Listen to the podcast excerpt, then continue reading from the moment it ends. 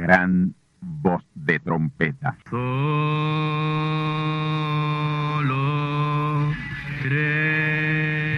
Saludos amigos y hermanos radioyentes. Están ustedes en sintonía con la audición radial Gran Voz de Trompeta, con el mensaje final de Dios al mundo, a la iglesia y a su pueblo escogido.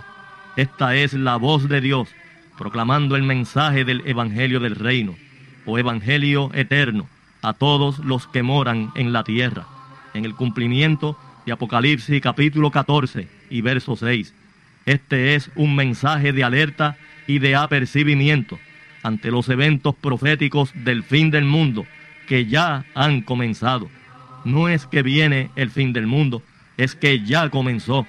Y en esta audición radial ustedes se mantendrán bien informados y apercibidos sobre cómo asegurar la salvación y la vida eterna, que es lo importante ante tales eventos.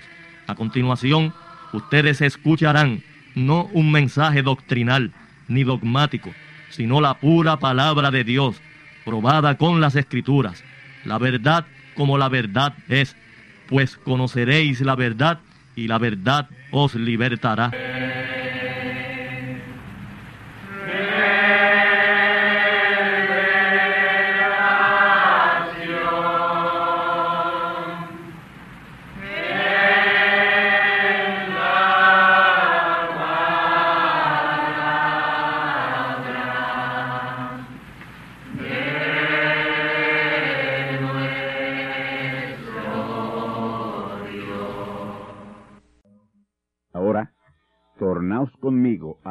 Palabra de Dios.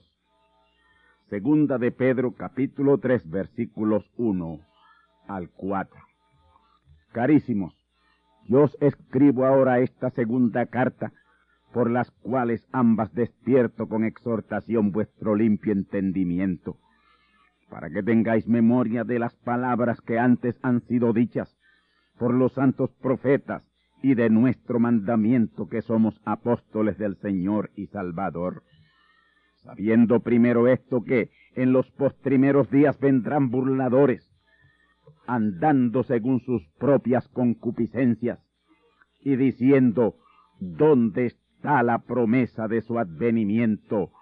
Porque desde el día que los padres durmieron, todas las cosas permanecen así como desde el principio de la creación. Mi tema en esta ocasión, por los próximos 45 minutos, será burladores de los postrimeros días.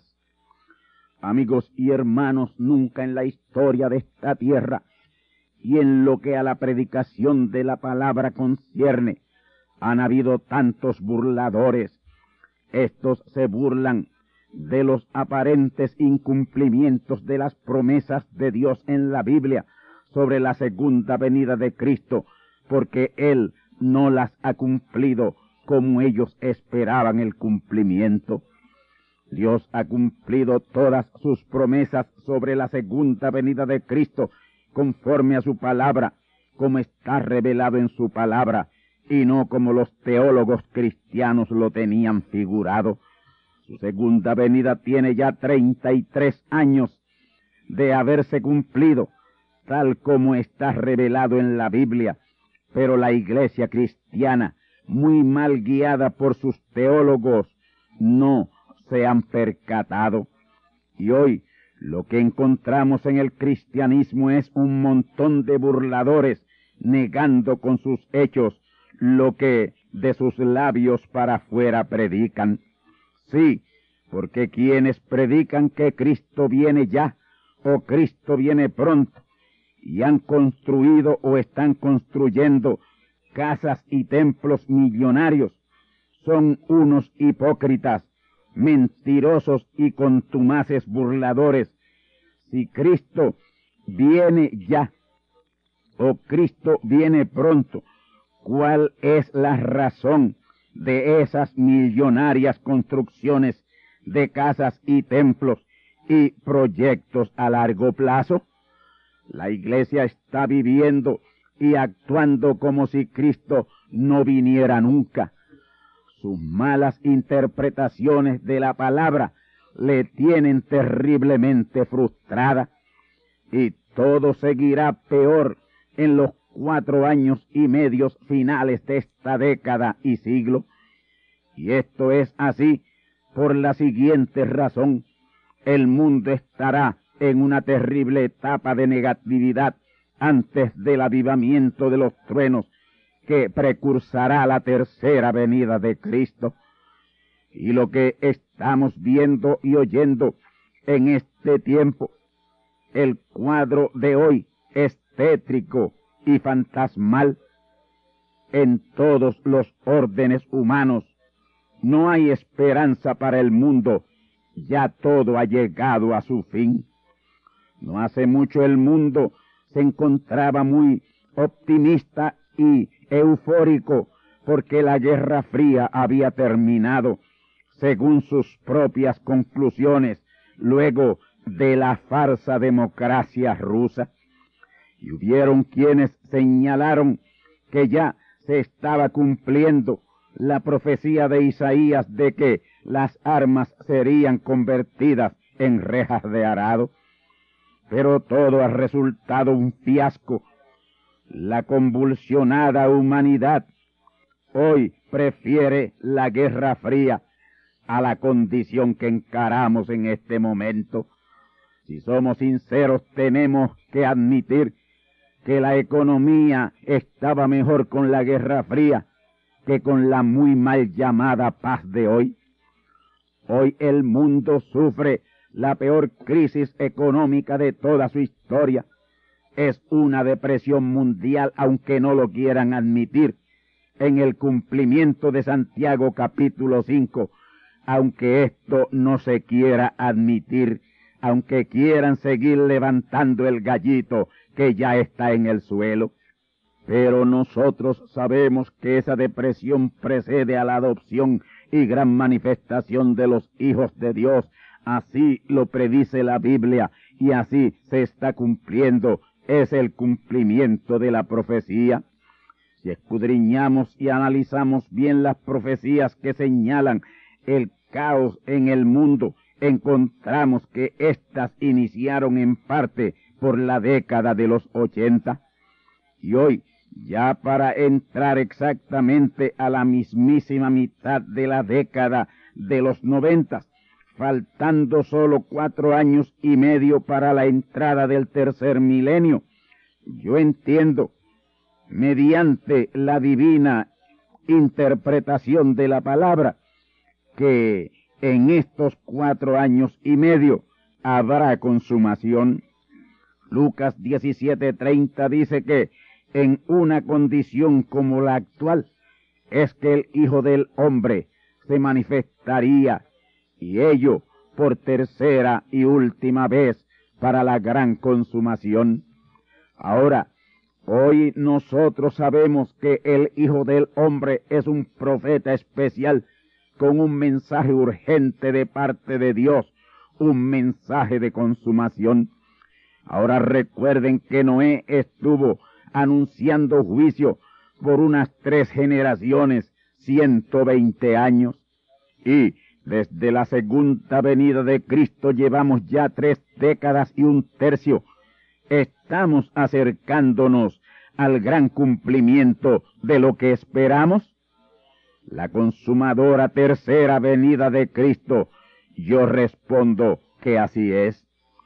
La segunda venida de Cristo se estuvo anunciando por unos diecinueve siglos y vino y el mundo no se dio cuenta, no se enteró, ni aún se ha enterado de su cumplimiento, aunque los juicios que seguirían a esa segunda venida de Cristo se han derramado ya sobre la tierra, ni aún así se dan cuenta. De esto tuvo conocimiento el apóstol Pedro y asimismo lo profetiza en segunda de Pedro capítulo 3 versículos 3 y 4 que dice sabiendo primero esto que en los postrimeros días vendrán burladores andando según sus propias concupiscencias y diciendo ¿dónde está la promesa de su advenimiento? porque todo sigue igual No, amigos y hermanos, todo nos sigue igual a los que sabemos de los grandes y gloriosos cumplimientos que han tomado lugar. Terminó la era cristiana, terminó la dispensación de la gracia, y estos son cambios bien notables que nos han llevado a lugares celestiales en Cristo, y la iglesia no lo sabe. Así que todas las cosas no permanecen igual. El cambio ha sido de la tierra al cielo desde febrero de 1963 hacia acá. La cosa en Dios es distinta y la iglesia no lo sabe ni tampoco le interesa saberlo. Toda señal que precedía la segunda venida de Cristo fue cumplida en la generación señalada por el Señor Jesús en Mateo 24, 34, y la iglesia nada sabe. El problema con la iglesia ha sido que ellos no supieron ni aún saben que Jesucristo es el mismo antier, ayer y hoy. Lo dicen, lo repiten como el papagayo, pero no saben lo que eso realmente quiere decir. Jesucristo es el mismo antier, ayer y hoy, porque Él viene tres veces. Y es el mismo, excepto en su cuerpo físico. Son tres sus venidas, pero en tres hombres distintos. Como ellos lo esperaban y aún lo esperan, ni ha venido ni vendrá. Pero como lo señala la palabra, ya vino en su segunda venida y es inminente su tercera venida para la gran consumación de la redención. Pero como ellos dicen que ni la hora ni el día lo sabe nadie, para su tercera venida los truenos se lo adelantarán unos siete meses antes en un acto de misericordia de Dios. Y cuando lo vean, para ellos será frustración y lloro y crujir de dientes, pero a la vez será la vindicación de este mensaje con gran voz de trompeta que hoy rechazan. Estamos en el mero cumplimiento de esa señal de segunda de Pedro capítulo 3 versículos 3 y 4, burladores que con sus hechos y actitudes niegan la gran manifestación consumadora del Hijo del Hombre. En los postrimeros días, postrimeros días son finalísimos días, y estos son los finalísimos días. Y algunos de esos muchos burladores hoy en el mundo están aún en cierta manera identificados con el mensaje del profeta mensajero Branham, pero negativamente negando la segunda venida de Cristo por él cumplida. En Estados Unidos a mí me tienen como un hereje por el hecho de creer que William Marion Branham fue el instrumento de Dios para cumplir la segunda venida de Cristo. En los días de Noé se burlaron de él por el mensaje que éste predicaba, así que fueron días de burladores, pero estos son postrimeros días de burladores e incrédulos denominacionales. Y en ese sentido estos días son como los días de Noé.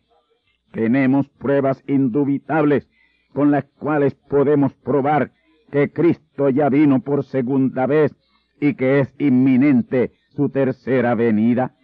La gente está tan sellada con la falsedad y tan identificada con la mentira que aun cuando los truenos emitan sus voces en público y grandes cosas sobrenaturales sean hechas, ni aun así dejarán de burlarse, son unos contumaces burladores porque son incrédulos. El mensaje final de Dios comenzó a ser predicado en el año 1933 al año 1965 en su primera etapa y en su segunda etapa desde el año 1980 hasta el día presente, junio de 1996. Dieciséis largos años predicando el mensaje final de Dios que finaliza con la adopción y no quieren enterarse de ello. Después de la adopción será la tercera etapa de la palabra, un mensaje de juicio y condenación al mundo entero. Ya ahí no habrá salvación para ningún gentil, ni uno solo será salvo. Y es ahí en ese tiempo precisamente que la iglesia nominal estará diciendo, pero hoy no estaba supuesto haber un rapto antes de la terrible gran tribulación por la que estamos pasando el mundo denominacional caerá por su propio peso, sin ninguna oportunidad de salvación, aunque la procure con lágrimas. Ya está a punto de rayar el alba, pero antes de ello, Lot y familia, vírgenes fatuas, deben llegar a Soar, llegar a la palabra, el único lugar de refugio si quieren ser salvos. Dice Génesis 19:15, que al rayar el alba los ángeles daban prisa a Lot diciendo, levántate, toma tu mujer y tus dos hijas que se hallan aquí contigo, para que no perezcas en el castigo de la ciudad. Eso mismo le digo yo a la iglesia hoy. Amigos y hermanos, ahí en Génesis 19.5 está el tipo y figura de la salida de las vírgenes fatuas pues ese término rayar el alba indica la salida de ellas antes de la salida del sol, que en este caso es la adopción del pueblo escogido de Dios. Y como les he venido enseñando, la plena salida del sol en este caso representa la tercera venida de Cristo en la gloriosa mañana de la gran consumación y adopción. La primera venida de Cristo fue en la mañana, su segunda venida en la tarde y su tercera venida en la mañana nuevamente. Y estamos ya para rayar el alba de esa gloriosa mañana. Él vino en la mañana en el nombre del Hijo de Dios y vino en la tarde en el nombre del Hijo de David y está próximo a venir por tercera vez en la mañana en el glorioso nombre del Hijo de Abraham. Así que ya Él ha venido en el nombre de dos hijos, Hijo de Dios e Hijo de David. Su próxima venida, que es la tercera, es en el nombre del Hijo de Abraham. En la tercera visita de Dios a Abraham y a Sara, ya sus nombres habían sido cambiados Ahí fue que Sara concibió el hijo de la gran promesa. Génesis 21, versículos 1 y 2, escuchemos. Y visitó Dios a Sara, como él había dicho, e hizo Dios con Sara, como había hablado. Y concibió y parió Sara a Abraham un hijo en su vejez, en el tiempo que Dios le había dicho. Me gusta esa frase final, en el tiempo que Dios le había dicho. Dos veces anteriores Dios había visitado a Abraham. Génesis 17 y 18. La tercera visita fue a Sara, específicamente a Sara, pero esta junto a Abraham. Usted dirá, fue a ambos, ya que estaban juntos cuando le apareció. Eso es correcto, pero la visita oficial fue a Sara, tipo perfecto de la verdadera iglesia de hoy. Porque Sara, S-A-R-H, Sara, representa la verdadera iglesia escogida, que ya ha concebido de la palabra y dará a luz al hijo de Abraham, el gran hijo de la gran promesa de este día. Ahora, Quiero que de aquí en adelante presten suma atención porque vamos a ir al tiempo presente para poner en orden los acontecimientos que están por delante. Dios tiene un orden establecido de antes de la fundación del mundo. Nada sucede por pura casualidad. Él no está haciendo ajustes a su plan y propósito concebido de antes de la fundación del mundo, por algo que no le haya salido conforme al plano divino, de ninguna manera, porque Dios conoce el fin desde el principio. Todo ha sucedido conforme a lo planificado por Él. Y ahora quiero tocar lo siguiente, el hijo de la sierva, quien tiene que venir antes que el hijo de la libre para ser salvo.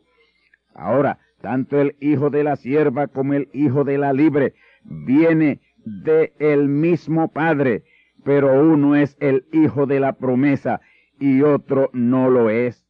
El hijo de la sierva Agar es Ismael, y este es un perfecto tipo de las vírgenes fatuas en este día. El hijo de la libre Sara, que fue Isaac, ese es tipo de la simiente predestinada, la verdadera iglesia de Cristo, el genuino pueblo de Dios, verdaderamente engendrado de la palabra, un hijo de la palabra. Ahora, hay algo que quiero tocar, y es lo siguiente. La edad de Abraham era ochenta y seis años cuando le nació Ismael, hijo de Agar, la sierva. Génesis 16, 16. Y era de edad de cien años cuando le nació Isaac. Así que entre Ismael e Isaac había una diferencia de catorce años. Esos catorce años podrían ser muy significativos, podrían significar mucho, pero yo solo quiero señalar que el hijo de la sierva, Agar, viene antes que el de la libre Sara, pero no heredan juntos ni tampoco igual herencia. Vírgenes fatuas, gran compañía que ninguno podía contar, es esa plenitud de los gentiles de Romanos 11:25 que tiene que entrar al Evangelio eterno o Evangelio del reino antes que Israel reciba a Cristo o José se revele a Benjamín. Así que son dos hijos los que vienen y son del mismo padre, pero en diferentes matrices o claustros maternales, uno por Agar, la sierva, y el otro por Sara, la libre. El avivamiento de los truenos trae a esa gran compañía de Apocalipsis 7.9, que es la plenitud de los gentiles de Romanos 11.25. Ese es el hijo de la sierva Agar en el tipo y figura de la palabra. Ahora entendamos que en esta ocasión los números cambian porque luego de siete meses de la venida del hijo de la sierva, vírgenes fatuas, viene el hijo de la promesa en la adopción de la novia y ahí es el cumplimiento de Romanos 8:19, la gran manifestación de los hijos de Dios. Ahora bien, los síntomas de parir de la sierva ya están manifiestos y eso indica a la vez que los truenos pronto hablarán sus voces en público. Hay una diferencia marcada entre Isaac el hijo de la promesa e Ismael el hijo de la sierva y los otros seis hijos de Abraham en Cetura que hicieron un total de ocho hijos de Abraham por todos. Sí, amigos, ocho hijos. Génesis 25, versículos 1 y 2. Escuchen. Y Abraham tomó otra mujer cuyo nombre era Cetura, la cual le parió a Simram, a Yoxam, Medam, Mediam, Ishbak y Sua. Ismael el hijo de Abraham en Agar, la sierva, y estos seis hijos en Cetura son siete, e Isaac, el hijo de la promesa, el octavo, y ese octavo hijo, quien estuvo supuesto a ser el junior, Abraham junior, no lo fue porque Dios se adelantó y le dio el nombre de Isaac, pero junior viene por ahí. Ahora, noten que Isaac, el hijo de la promesa, fue el heredero de todo lo que poseía Abraham. Y hoy, cuando venga el hijo de Abraham, ya está decretado de parte de Dios que será heredero de todo. Ese decreto es el mismo que aparece en el libro de las siete edades de la iglesia y página 62 y párrafo 2. Escuchemos. No teman ustedes, manada pequeña, de todo lo que yo soy, ustedes son herederos. Todo mi poder es de ustedes, mi omnipotencia es de ustedes, mientras yo estoy en medio de ustedes. Todo está a la disposición de ustedes. Hablen la palabra y yo la pondré por obra. Eso que Dios le inspiró al profeta tiene el pleno apoyo de la palabra. Eso es lo que somos y en esa dirección nos moveremos hasta regresar a lo que fue Adán, un hombre con poder ilimitado de Dios. Y todo eso estará siendo desplegado en el momento que sea necesario, desde ya en la perfecta voluntad de Dios.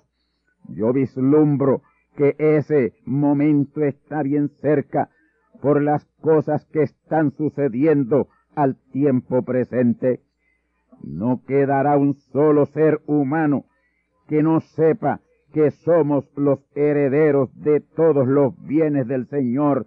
Mateo 24, 47. Así lo reveló el Señor Jesús. Y así es, y así será, y así lo entenderá el mundo cristiano muy pronto. Esa es la promesa exclusiva al siervo fiel y prudente y a la familia del Padre sobre la cual Él es puesto para darle alimento espiritual de ese tiempo y a su tiempo. Ven ustedes que es un asunto de escudriñar, analizar y saber aplicar la palabra conforme a la palabra. Lo mismo que nos dice el profeta mensajero Branham fue lo mismo que profetizó Jesús en Mateo 24, versículos 44 al 47. Ya estamos puestos sobre todos los bienes del Señor. Solo esperamos ver a nuestro Padre obrar para nosotros también obrar. Mi Padre obra y yo obro. El mundo entero sabrá que todo poder de Dios es heredad nuestra cuando lo estén viendo ser desplegado de manera ilimitada en esta misma década de los noventas, en cualquier tiempo dentro de los próximos cuatro años y medio. Su omnipotencia, que es su poder ilimitado, lo estaremos desplegando en grande y mundialmente. Todo lo que Dios tiene, todo lo que Dios es, y todos sus recursos ilimitados son nuestros y los estaremos usando en el próximo gran avivamiento de los truenos. Esto es así, dice el Señor. Ese es un pacto, es una promesa fiel y verdadera que el Todopoderoso cumplirá, hecho carne en su pueblo. El mensaje final de Dios será predicado en dos etapas la primera para salvación y la segunda para juicio y condenación al mundo.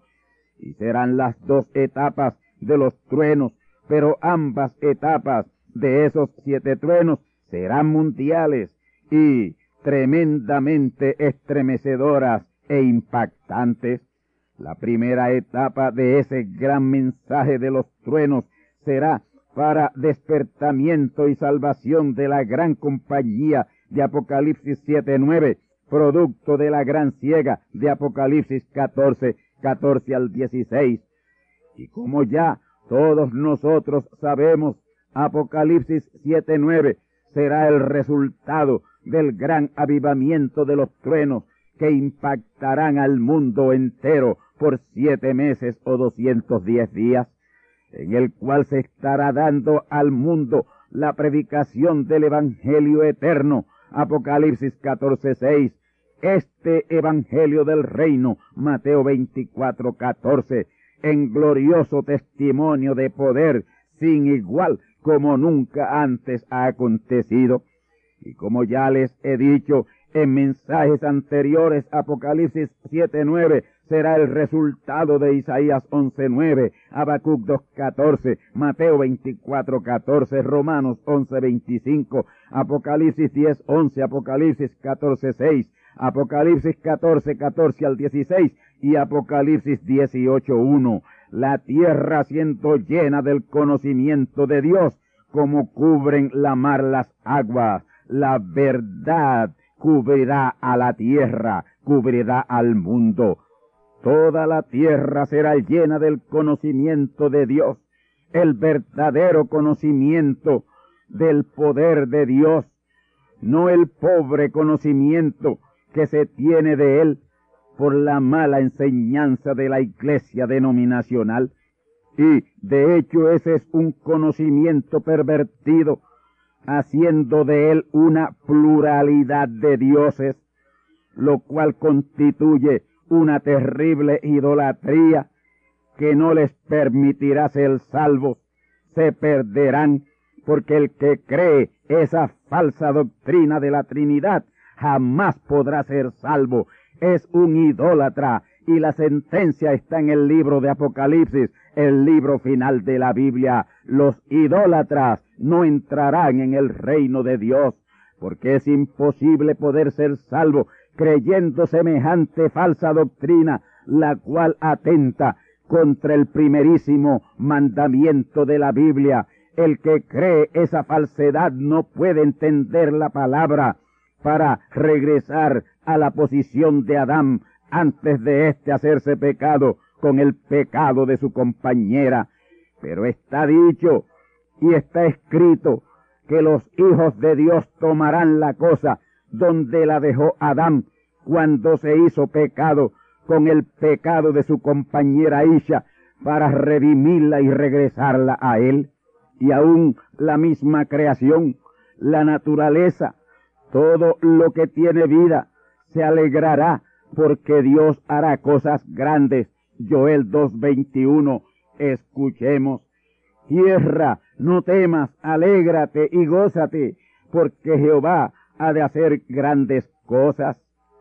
Él ha empezado a darnos ciertos conocimientos poco a poco, los cuales nos están abriendo otras dimensiones de conocimiento más alto y más alto y más alto. Yo estaba leyendo el mensaje titulado Pacto de Gracia con Abraham, predicado en el año 1961 en donde dice el profeta mensajero Branham lo siguiente, escuchemos con profundo sentido de concentración para grabarlo y recordarlo para siempre. Señor, este ministerio pronto llegará al final. Yo creo que esto pronto acabará. Yo creo que la venida del Hijo esperado de la simiente de Abraham pronto vendrá porque tu palabra tiene que ser cumplida. Señor, deja saber al pueblo en este día que yo soy tu profeta, tu siervo, nacido y ordenado para esta obra.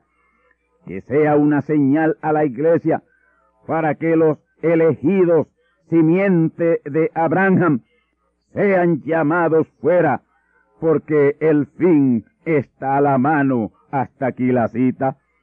Yo he citado este extracto del mensaje del profeta predicado en el año 1961 para que notemos que ya en el año 1961, 35 años atrás, él esperaba a ese hijo.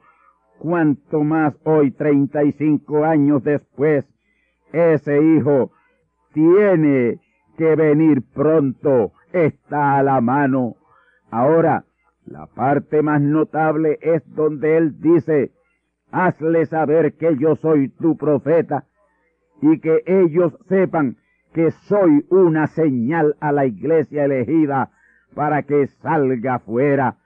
Amigos y hermanos, los profetas son tremendas señales de Dios a los hijos de Dios en la tierra. Oh mis hermanos, un profeta es siempre una señal de Dios a la simiente predestinada de Dios de su día, para que cierre fila con la palabra al percibir que esa es la palabra de ese día, porque ese es el refugio, ese es el lugar de seguridad absoluta, la palabra, y el profeta es la palabra. Hoy hay una manada pequeña que está cerrando fila con la palabra, porque sabe que la hora de la consumación se acerca y no quiere ser hallada fuera de la palabra. Esta manada pequeña es todo lo contrario en actitud a los muchos burladores en estos postrimeros días, porque ella es un ejemplo de verdadera fe, verdadera revelación y conocimiento de la genuina palabra de este día, glorioso día de la gloriosa dispensación del Espíritu Santo. Oh amigos y hermanos, como dijera al principio de este mensaje, repito aquí al final, la era cristiana ya terminó y con ella también la dispensación de la gracia, y son muchas las cosas de la gracia y del cristianismo ya obsoletas, que ya terminaron y no son más.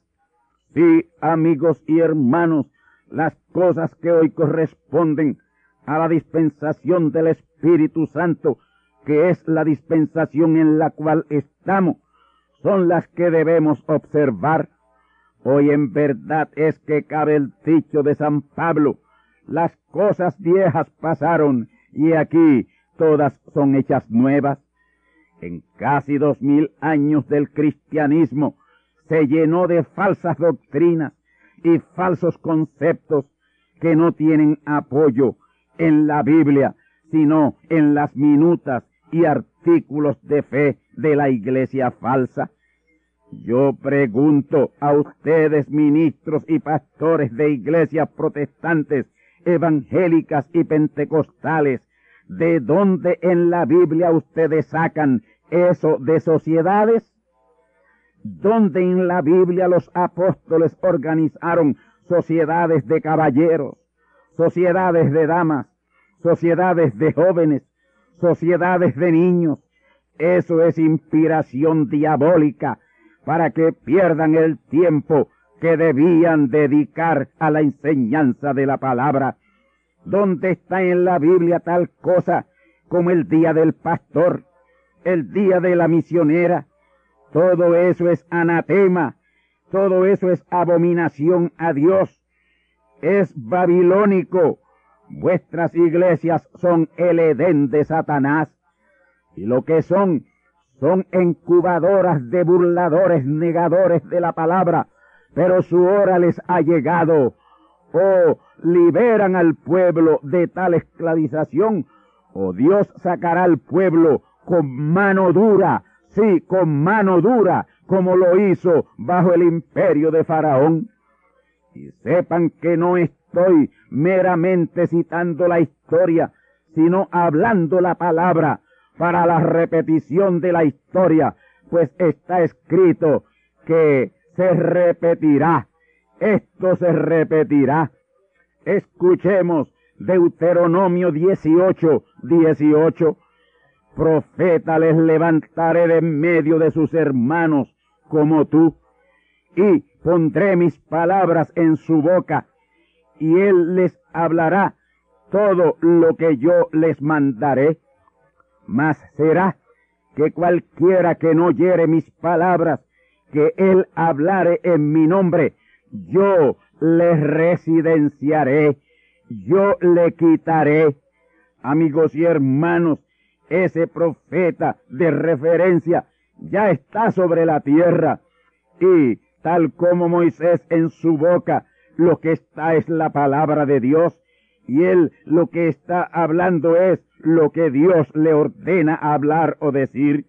Amigos y hermanos, ese mensajero profeta no está tocando de oído, está leyendo el pentagrama músico profético de Dios en la más perfecta armonía, en que jamás se hayan combinado los ritmos y sonidos de la palabra en el cántico nuevo de Moisés, Elías y Jesús. Escuche bien ese verso 19, el cual combinado suma diez. Mas será que cualquiera que no oyere mis palabras, que él hablare en mi nombre, yo le residenciaré, yo le quitaré. Lucas hablando de esto mismo, en Hechos 3:23 repite, y será que cualquier alma que no oyere aquel profeta será desarraigado del pueblo. El apóstol Pablo hablando de este mismo profeta en Hebreos 12:25 dice, mirad que no desechéis al que habla, porque si aquellos no escaparon que desecharon al que hablaba de la tierra, mucho menos nosotros si desecháramos al que habla de los cielos. Amigos y hermanos, hoy es que están cumpliéndose estas escrituras. No te unas en coro a los burladores de estos postrimeros días. Cree y acepta que Cristo vino por segunda vez y que es inminente su tercera venida. Y prepárate. Ya Dios ha empezado a desarraigar pastores, evangelistas, maestros y misioneros y laicos que se han puesto a atacar la palabra que Dios ha puesto en labios de ese mensajero profeta.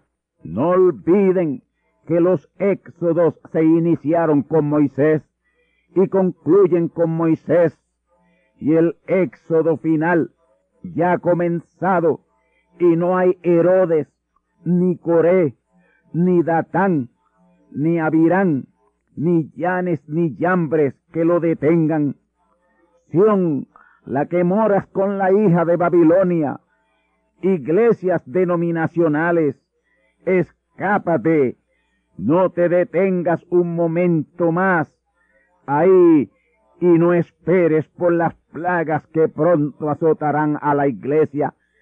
Es ahora o nunca que tienes que emprender tu éxodo a la palabra para tu seguridad de salvación. Sión, la que moras con la hija de Babilonia, escápate. Zacarías 2.7. Salid en medio de esa Babilonia, católica, protestante, evangélica y pentecostal. Apocalipsis 18.4. Despídete, sí, despídete de ahí. Dile adiós a esos burladores para siempre. Y ven, júntate con las águilas en el cielo la edad celestial. Ahora, donde está el cuerpo muerto de la palabra, júntate ahí, aléjate, aléjate, hijo de Dios, de esos burladores de los postrimeros días. Amén.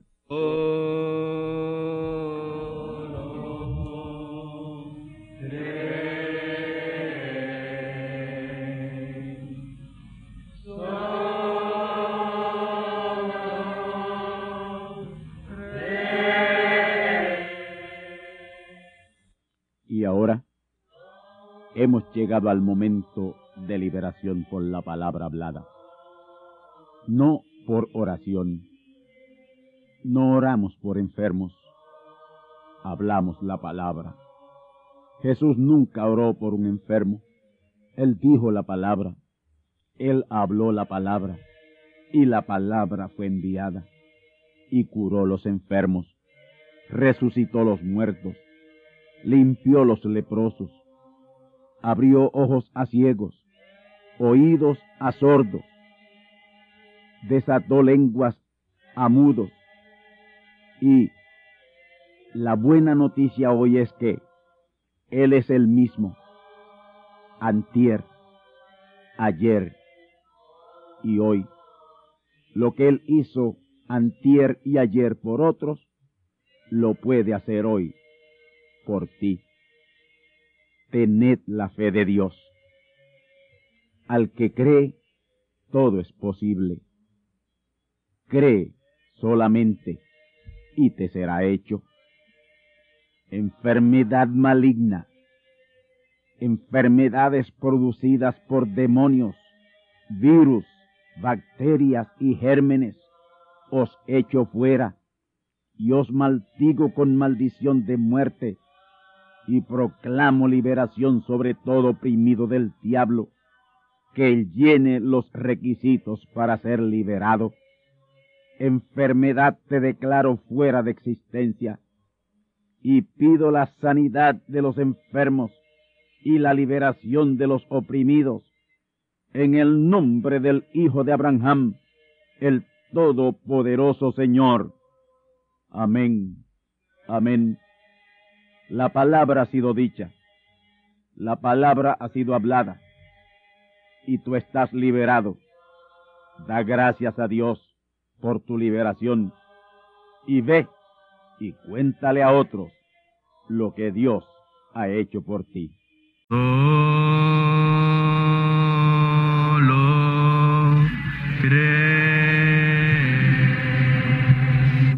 Amigos y hermanos radioyentes, han escuchado ustedes la audición radial Gran Voz de Trompeta y nuestra dirección postal es Gran Voz de Trompeta, apartado 1630, Canóbanas, Puerto Rico, 00729.